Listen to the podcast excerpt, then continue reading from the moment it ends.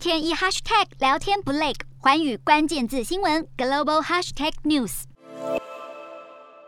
中国染疫多点爆发，目前超过二十七个省市疫情沦陷，上海等地都着手进行大规模检测。广东省深受疫情影响，广州举办的广交会是厂商的重要活动，近日因一名确诊人员曾进入馆内，导致主办方紧急宣布闭馆，在场将近五万名参展人士不得进出，当场受困。疫情也延烧到科技重镇深圳，日前开第一枪封城，七十二家台湾企业厂区受影响，包括欣兴等大厂都已宣布停工。随后东莞市也跟进，三十家台资企业，包括大力光、广宇等台资大厂旗下子公司也都停运。而红海深圳厂在十六号指出，目前已恢复部分生产运营。但这次深圳疫情爆发，不少中国舆论都将祸首都怪到了没有封城的香港头上。为什么深圳封城而香港却不用？这让深圳民众出现了防疫的一国两制尴尬。事实上，深港一体的紧密关系确实让疫情防控困难。仅有一河之隔的两地，生活上频繁往来。自从香港在二月中旬爆发疫情之后，深圳也成了中国官方用作支援香港的主要城市，包括确保提供香港的生活物资和医疗资源。封深圳不封香港的差异感，连带是中国因应 Omicron 疫情以来的质疑。在传播力强但重症率低的状况下，是否还有必要严格贯彻社会面清零？对此，中国当局仍坚持清零为防疫关键。